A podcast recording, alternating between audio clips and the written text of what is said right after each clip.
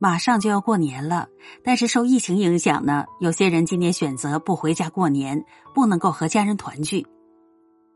有很多人为了理想的生活，正在一座陌生的城市里漂泊着、打拼着、奋斗着。有很多人为了深爱的人，远离了父母，远嫁他乡。想家的时候不能想回就回，因为家在远方。委屈的时候不能想哭就哭，因为害怕父母担心。他们承载了现实生活中更多的东西，当然也包括了心酸和无奈。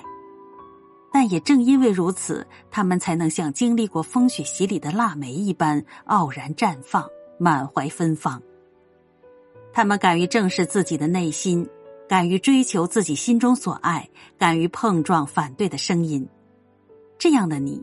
一定是率真的、果敢的、坚强的。幸福到底在哪里？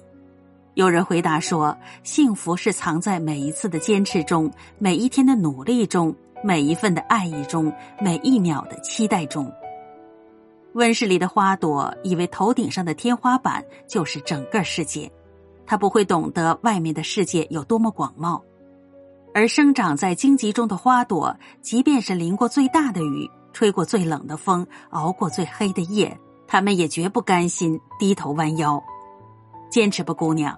身处异乡的你，一定要保持独立的品性，才不会患得患失；要建立自己的圈子，才不会孤立无援；要培养良好的志趣，才不会自怨自艾。